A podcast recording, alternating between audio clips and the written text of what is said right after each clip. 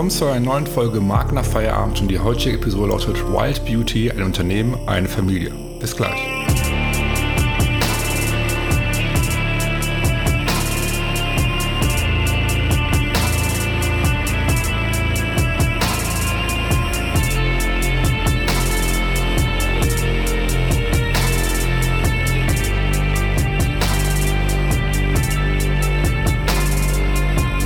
Dass ihr mit dabei seid zu einer neuen Folge nach Feierabend und wie gerade schon vom Intro erwähnt, lautet die heutige Folge Wild Beauty, ein Unternehmen, eine Familie.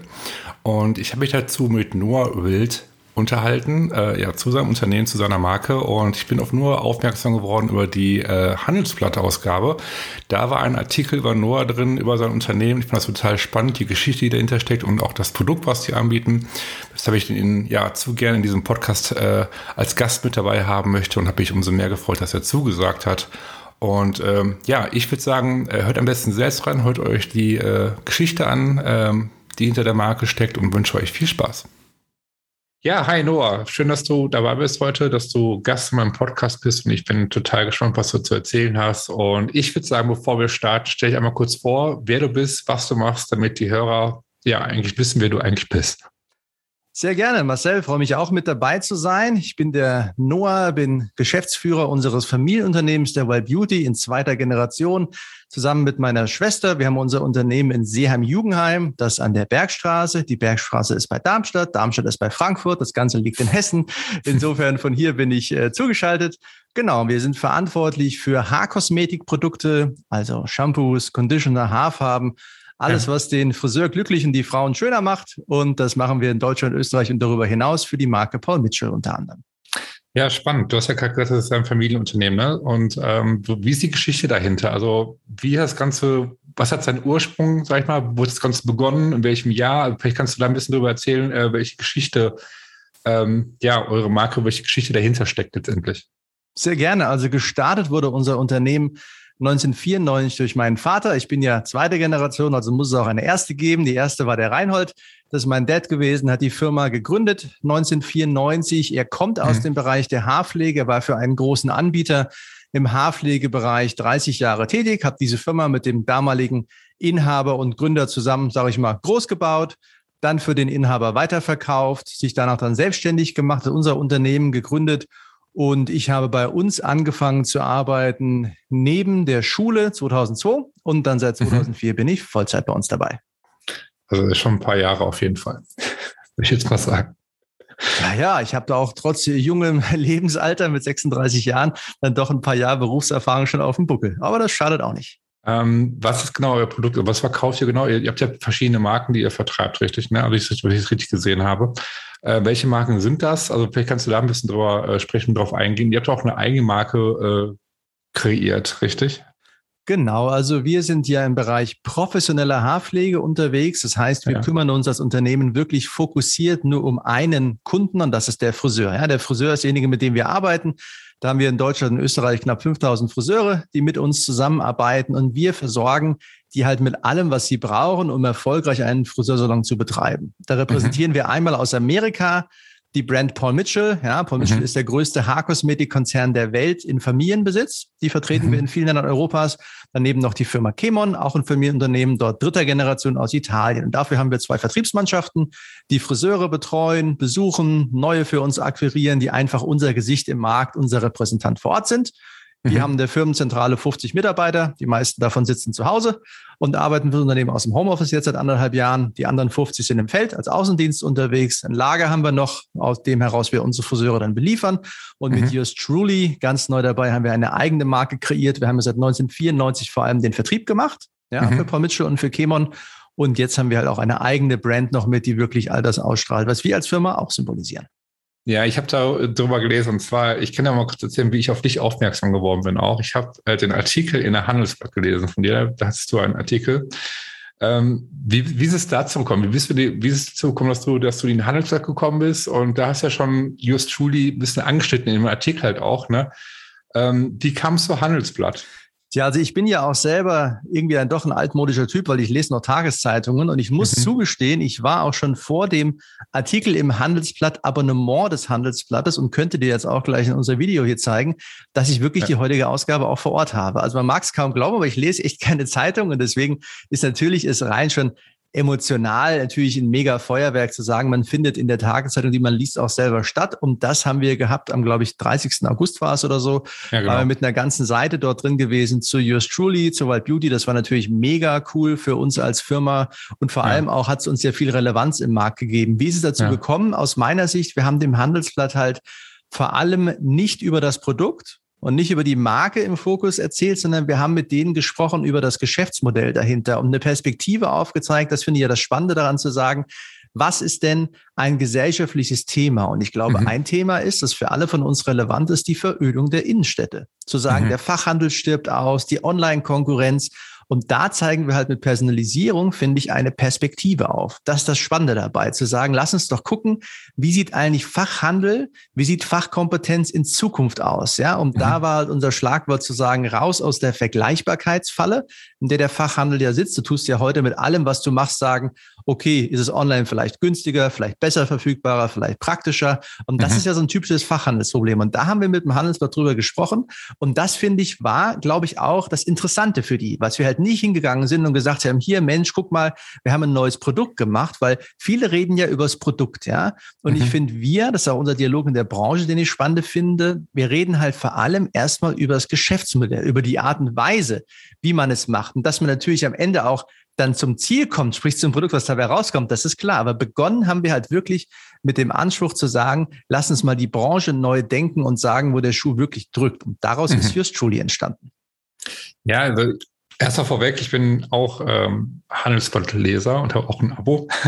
Und ähm, klar, wenn ich jetzt die Handelsblatt nicht gelesen hätte und nicht lesen würde, sagt man, dann würden wir es wahrscheinlich gar nicht besprechen. Ne? Muss man auch mal so sehen. Von daher, mhm. ich habe den Artikel gelesen, ich habe das äh, mir durchgelesen, fand das total interessant und spannend, was halt drin stand und auch über eure neue Marke halt. Da kannst du gleich mal ein bisschen im Detail drauf, äh, genauer drauf eingehen, auf jeden Fall.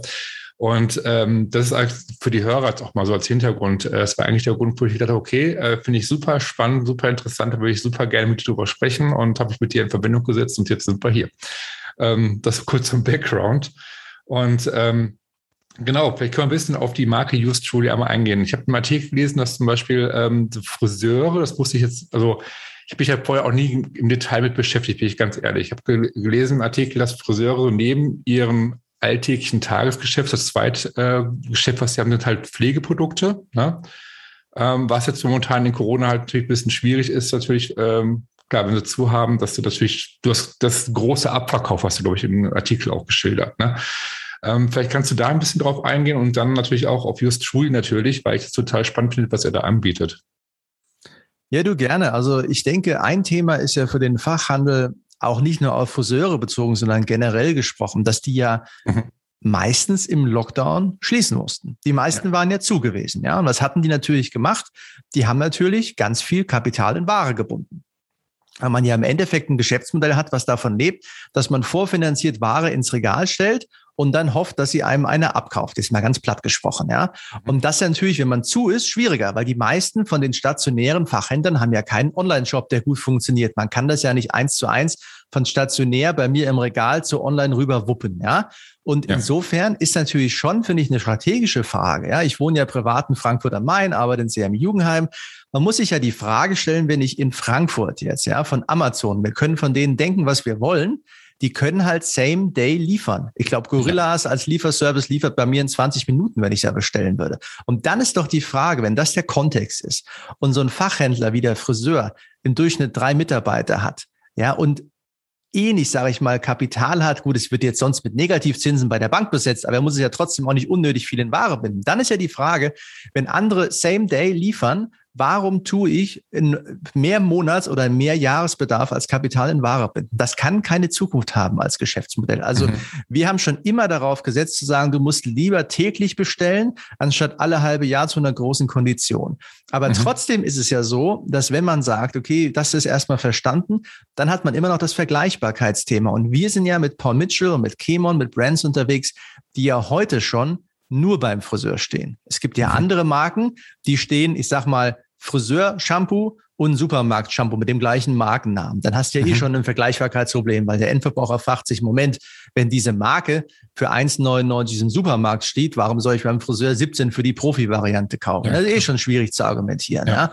Das haben wir jetzt schon mal nicht, aber trotzdem ist es ja so zu sagen, das finde ich das Thema der Einzigartigkeit ein spannendes ist. Man will ja was machen, was nicht vergleichbar ist, was es nur mit einem selber gibt. Und da ist halt ein Thema, finde ich schon, auch für den Friseur zu sagen, was hat der Friseur für eine Situation?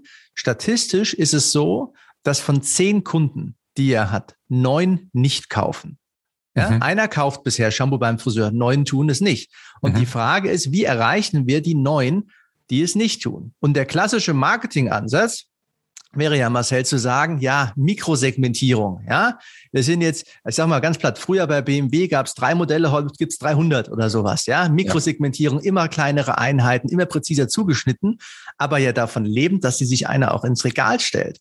Und dann gibt es ein englisches Schlagwort, das heißt die Isle of Confusion, ja, also die Einkaufsstraße der Konfusion, wo du so viel drin hast, du gehst einkaufen zum Rewe-Markt, haben wir hier neben dem Büro und willst eine Milch kaufen und siehst jetzt 500 verschiedene und denkst, boah, da kaufe ich lieber keine Milch, ja. Also diese Überauswahl, die zu einem noch ja. geringeren Kaufentscheidungsmoment führt. Und das Tolle ist ja, zu sagen, mit Personalisierung machst du nicht mehr generisch, sondern du machst spezifisch. Und das ist halt der Geschäftsmodellansatz zu sagen, lass uns doch gucken, was kann der Friseur, können viele Fachhändler, die können saugeil beraten, die können super gut informieren. Und dann können wir wiederum auf dem Punkt dazu ein Produkt kreieren, das können wir dem Endverbraucher geben und es ist ein Win-Win. Der Endverbraucher hat etwas, was spezifisch auf ihn zugeschnitten ist, wie ein Maßanzug, sage ich mal. Mhm. Und mhm. der Friseur hat etwas, was er nicht vorfinanziert ins Regal stellen muss, was sein Level hebt, was seine Anerkennung hebt und was ihn einzigartig macht. Und das ist das Coole an Personalisierung, finde ich, als Geschäftsmodell.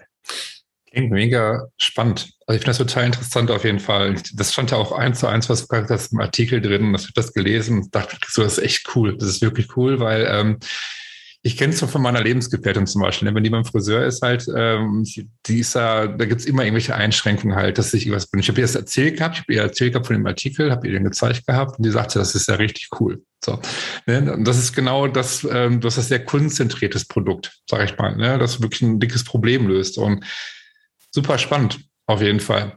Was mich jetzt mal interessieren würde, mit, mit Yours Truly, aber auch so generell mit, mit äh, Wild and Beauty, ähm, muss man ein bisschen auf diesen Markenaspekt einzugehen. Ähm, gibt es einen, einen Purpose, den ihr habt, oder gibt es eine Mission, die ihr verfolgt, wo ihr sagt, ähm, das ist unsere Mission, ähm, das, ne, das, das macht uns als Marke aus und das sind so die Ziele, die wir mit der Marke eines Tages erreichen möchten? Ja, die Frage ist ja immer, was ist so dein Nordstern? Ja, wem folgt man dem nach oder was verschreibt man sich? Und für mich ist halt wichtig, weißt du, wir sind ja eine Firma der Fokussierung. Wir mhm. sind zuständig für Friseure. Und mit diesen Friseuren selber, finde ich, müssen wir bei allem, was wir machen, vor allem eine Frage vernünftig beantworten können, nämlich, was nützt das dem Friseur? Und wenn wir darauf keine vernünftige Antwort haben, wenn es einfach keinen Nutzen stiftet, vielleicht sogar noch schade, dann ist es was, was wir nicht machen dürfen. Das ist für uns wirklich wichtig bei allen strategischen Grundsatzentscheidungen, aber auch im kleinen, kleinen des Alltag. Was nützt es dem Friseur? Und wenn es dem Friseur nichts nutzt, dann passt es nicht zur Firmen-DNA. Weil das Problem ist ja, wenn man eine Firma der Beliebigkeit wird, ja, und das haben ja Großkonzerne als Problem.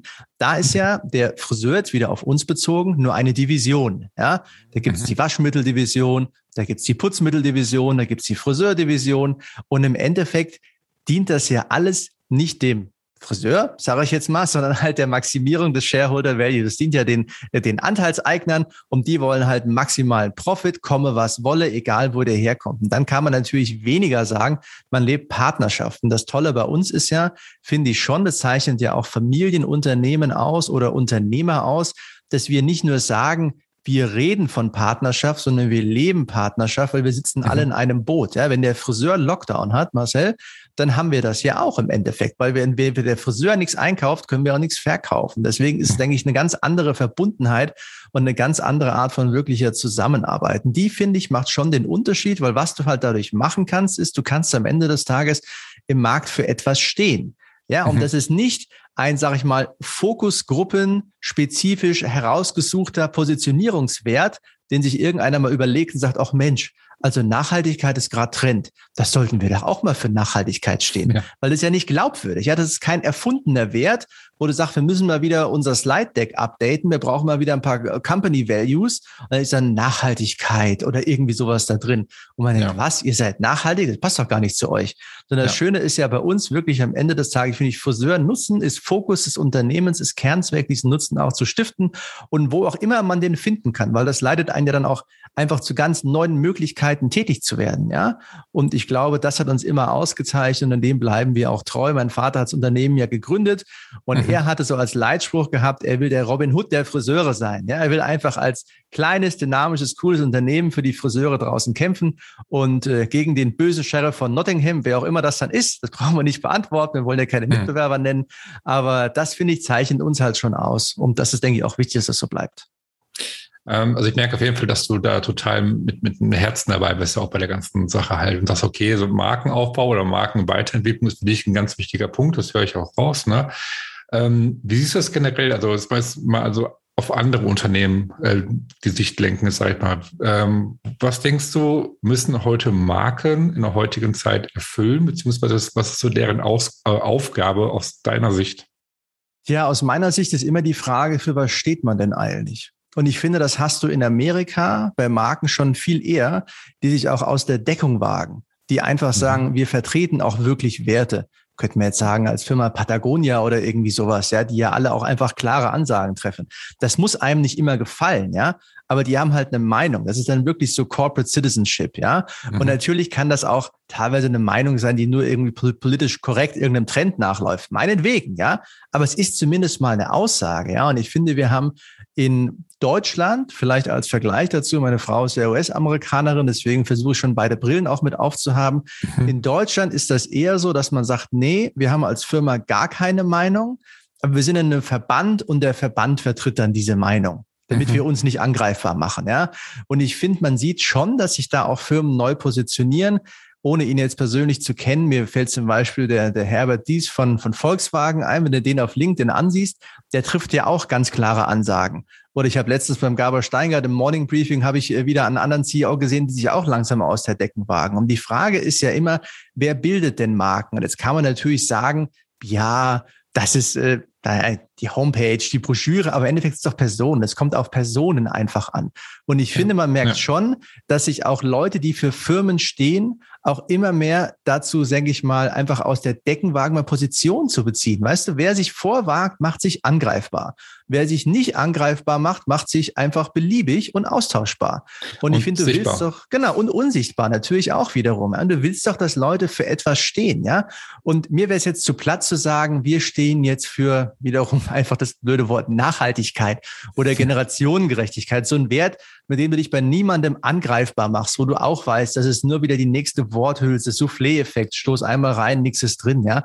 Aber es gibt ja auch Sachen, wo man sich klar positionieren kann. Wir haben das zum Beispiel in der Corona-Politik total punktuiert gemacht. Wir haben Friseure in Not kreiert. Das war die größte Klagewelle gegen die Corona-Verordnungen auf Landesebene mhm. äh, für die Friseurschließung, die es ja gab. Ja, wir haben uns einfach dafür eingesetzt, die Corona-Politik wieder sicher zu machen, indem man Friseure wieder öffnet und dadurch einfach nicht mehr, sage ich mal, wilden Westen regieren lässt, nicht mehr Prohibitionsdilemma kreiert, sondern einfach kontrolliert und fokussiert und gut dokumentiert vernünftig Dienstleistungen sicher beim Friseur erbringt. Und das sind Sachen, die traut sich eigentlich kaum einer. Kaum einer tut, sie traut sich Positionen zu beziehen. Wir haben halt gesagt, wenn wir aber der Auffassung sind, wir kämpfen für das Interesse der Friseure. Wir möchten Sachen machen, die dem nützen und wir haben die Situation, unser Kunde ist geschlossen, ja, auf unabsehbare Zeit, ohne überhaupt zu wissen, unter welchen Kriterien darf der wieder aufmachen, dann müssen wir für den kämpfen, weil der Friseurunternehmer mit drei Mitarbeitern im Schnitt, der kann das nicht machen. Das ist unsere originäre Aufgabe. Man würde vielleicht nicht am Anfang denken, das wäre unsere Aufgabe. Du denkst vielleicht, unsere Aufgabe ist, Shampoo zu liefern.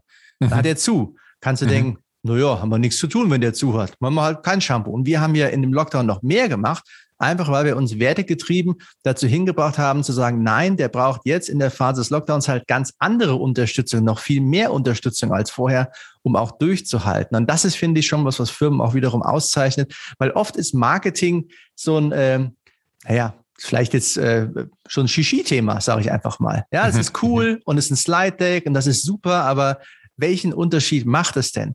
Und ich denke, es muss einen Unterschied in der realen täglichen Handhabe und Handlung des Unternehmens machen. Das ist, finde ich, die Chance. Und da gibt es Marken, die positionieren sich so, aber nicht in Form von Positionierungsstatements, sondern täglichen Aktionen. Und das ist, finde ich, die große Chance, die man hat. Du meinst, dass es quasi auch wirklich gelebt wird, so dass es erstmal glaubwürdig auch ist, ne? Also das war es letztendlich, wenn ich das richtig verstanden habe jetzt. Also ich finde das total spannend, was du gerade sagst, vor allem, was du gerade meintest, wegen äh, so die, die amerikanischen Marken, dass die eine Meinung haben und eine Meinung vertreten halt. Ne? Und das in Deutschland irgendwie nicht so der Fall ist halt irgendwo. Ne? Die Frage ist natürlich jetzt, was, was mich jetzt mal interessiert, was, was denkst du, woran liegt es, dass deutsche Unternehmen oder deutsche Marken, sage ich jetzt mal, ähm, das nicht tun? Tja, ich denke einfach, man macht sich angreifbar. Ja, und es ist halt natürlich auch, du, natürlich, wenn du eine Meinung hast, wo du per Mnet-Umfrage weißt, 99 Prozent der Deutschen stimmen dir zu. Ja gut, äh, dann kannst du die natürlich vertreten, aber dann machst du eh keinen Unterschied damit, wenn du nur was sagst, was eh dafür gegeben hält. Meinungen sind ja dann interessant, finde ich, wenn sie auch Kontraste aufzeigen und ein Thema mal zuspitzen oder anders denken oder einfach wirklich Position beziehen. Position beziehen ist nicht im Kommunismus, wenn der Nächste die Fahne von Mao an die Wand hängt. Ja, ja. das ist, das ist keine Meinung. Das ist nur Mitläufertum, sondern Position beziehen ist ja dann, wenn es auch mal unklar ist. Schau dir unsere Bundestagswahl jetzt an. Ja, du hast hier Parteien, drei dümpeln, oder mal zwei dümpeln über 20 rum, zwei dümpeln zwischen 15 und 20 rum und die anderen ja. dümpeln so zwischen 5 und 10 oder sowas rum. Da ist es spannend, eine Meinung zu beziehen, weil die, Aus weil die Ausgangslage ist unklar und das Ergebnis auch. Wenn es so wäre, als eine Partei bei 80 Prozent wäre und du würdest deren Meinung nachplappern, ja, dann hast du nichts zu verlieren. Deine Konsumenten sind auch dann eh bei dir. Also ich finde, das ist einfach, man macht sich in Deutschland dann schnell angreifbar. Ja, ist natürlich auch eine andere Gesellschaftsdebatte, das muss man auch sagen. Ich finde, in mhm. Deutschland ist halt, weißt du, äh, in Amerika, wenn du Erfolg hast, wirst du äh, beklatscht, ja. In, in Deutschland wirst du bebuht im Verhältnis dann doch noch dazu ja. und wirst noch mit beneidet. Das ist eine ganz andere äh, Form des Austauschs. Man muss das einfach wollen. Und ich glaube, dieses Corporate Citizenship oder politische Positionen zu beziehen, ist noch sehr untypisch, aber ich glaube, das wird sich ändern, weil die Leute haben Bock auf klare Ansagen. Wir brauchen doch Orientierung. Wir brauchen nicht den nächsten Menschen, der einfach, weißt du, einen Satz Pressemitteilung, zehn Korrekturrunden hat, sodass bloß keiner mehr sich angegriffen fühlt und deswegen auch die Aussage so lang per Woll gewaschen ist und dann so rein ist, dass sie einfach langweilig wird. Da hat keiner mehr Bock drauf. Ja, das ist auch eine ähnliche Erfahrung, die ich gemacht habe, ist zum Beispiel, wenn wir jetzt mit, äh, mit, mit Neukunden zum Beispiel irgendwie deren Marke äh, neu positioniert haben oder weiterentwickeln sollten, wie auch immer. Ähm, und es darum geht halt, wie du gerade sagst, Positionen zu beziehen, eine Meinung zu vertreten, äh, sich zu differenzieren gegenüber Mitbewerb, ähm, dass es oft mit Angst geschürt ist, dass man sagt, okay, das können wir nicht machen. Ne? Und äh, weil genau das, was du gerade gesagt hast, weil die einfach Angst haben, dann wie keine Ahnung, dass, es, dass, dass das nicht gut ankommt in der Gesellschaft zum Beispiel oder dass, dass, dass man so nicht macht halt und so, dass da viel Angst mit bei ist und ich merke, dass also es geht ja gar nicht, wenn du, wenn du eine erfolgreiche Marke sein musst, musst du dich differenzieren. Du, du musst sichtbar werden, du musst dich abgrenzen, Positionen beziehen. Das ist das eine, was ich, was ich ganz oft beobachte halt. Das zweite ist, was ich zum Beispiel beobachte, ich weiß nicht, wie, du so siehst, aber ist, ähm, dass viele auch gar nicht so das Verständnis dafür haben, so was auch vollkommen okay ist. Ähm, heißt, dass sie gar nicht wissen, was ist eigentlich Marke, warum ist Marke wichtig und Positionierung wichtig heute? Ne? Warum ist es wichtig, eine eigene Meinung zu haben, sich klar zu positionieren und zu differenzieren?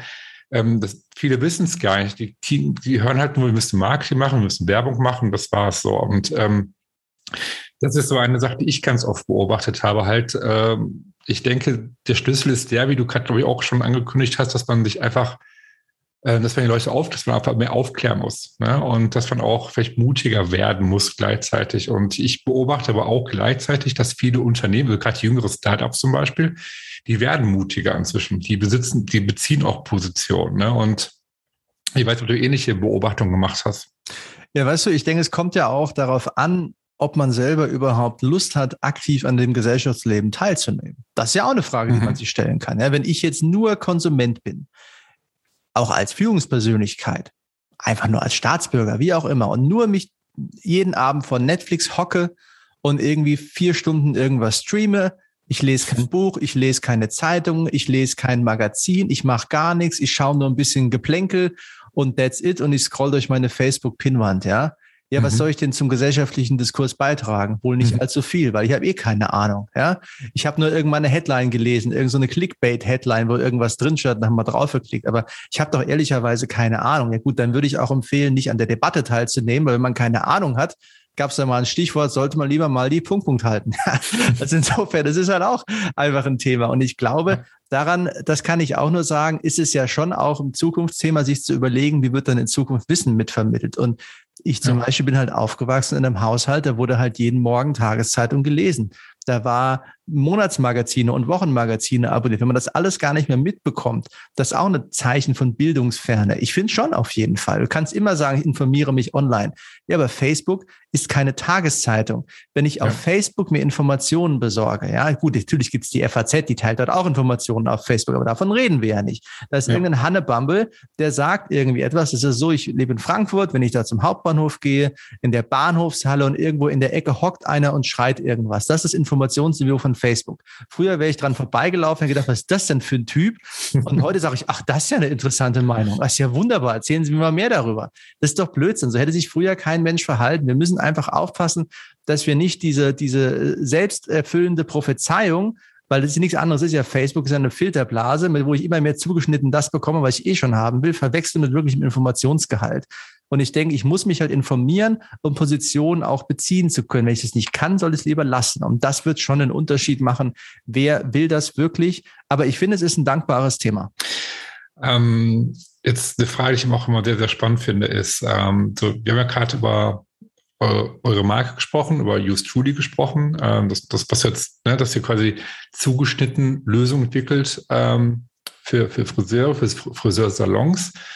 Jetzt würde mich mal interessieren, welche Ziele habt ihr für die Zukunft jetzt noch? Gibt es, also, welche, welche Business-Ziele habt ihr, beziehungsweise habt ihr irgendwelche neuen Produkte, die ihr entwickelt? Oder gibt es konkrete Ziele oder was ihr quasi erreichen wollt? Und wenn ja, welche?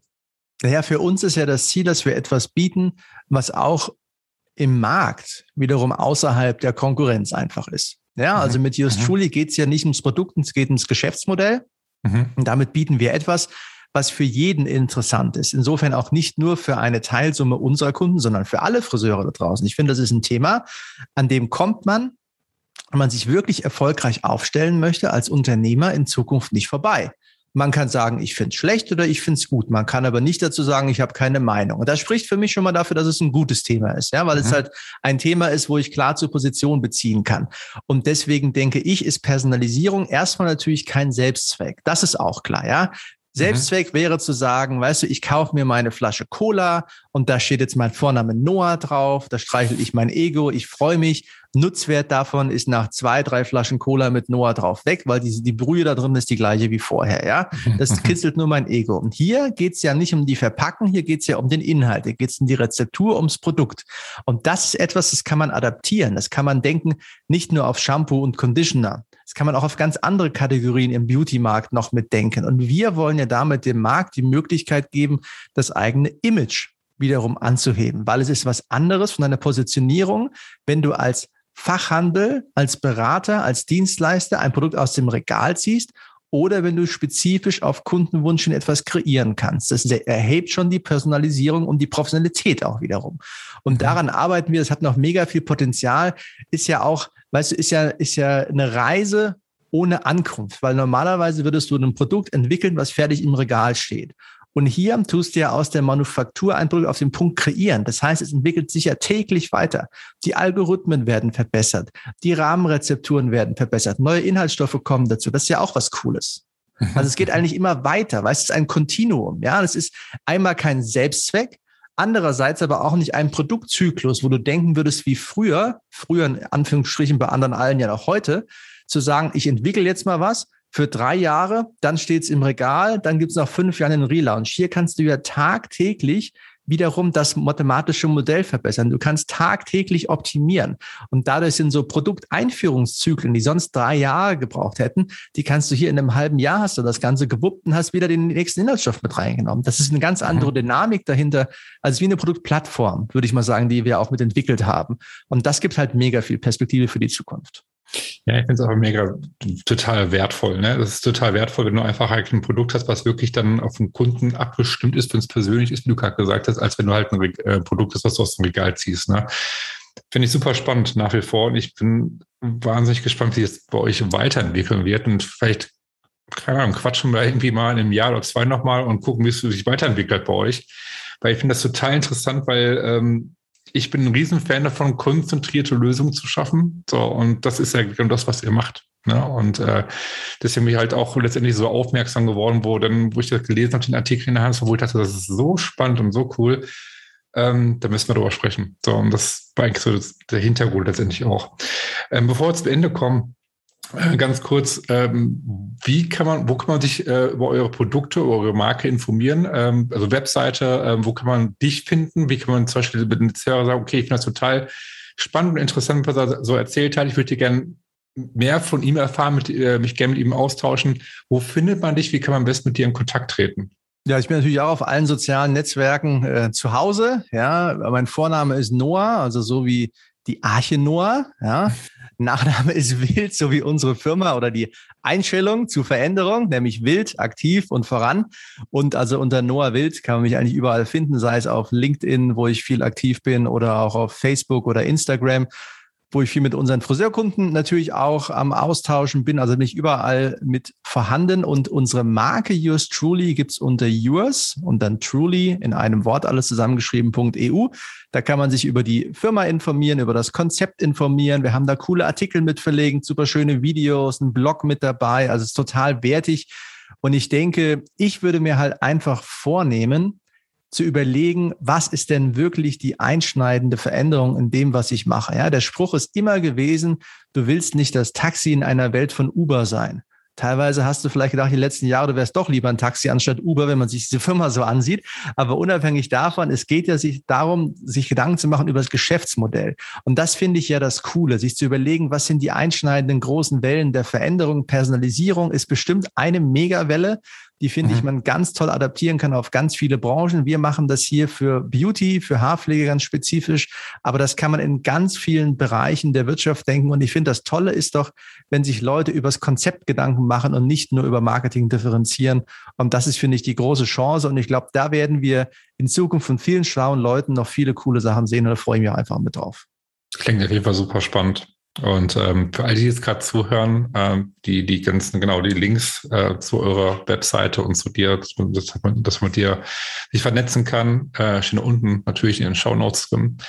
Und äh, ich sage jetzt in diesem Sinne erstmal vielen, vielen Dank, Noah, dass du dir die Zeit genommen hast, dass du mit dabei warst, dass wir uns äh, ja ein bisschen austauschen konnten. Ich fand das wahnsinnig spannend und äh, könnte mich wahrscheinlich mit dir jetzt noch eine Stunde weiter unterhalten, weil ich das einfach super angenehm finde, mit dir mich auszutauschen und äh, sage in diesem Sinne vielen, vielen Dank, dass du dabei warst.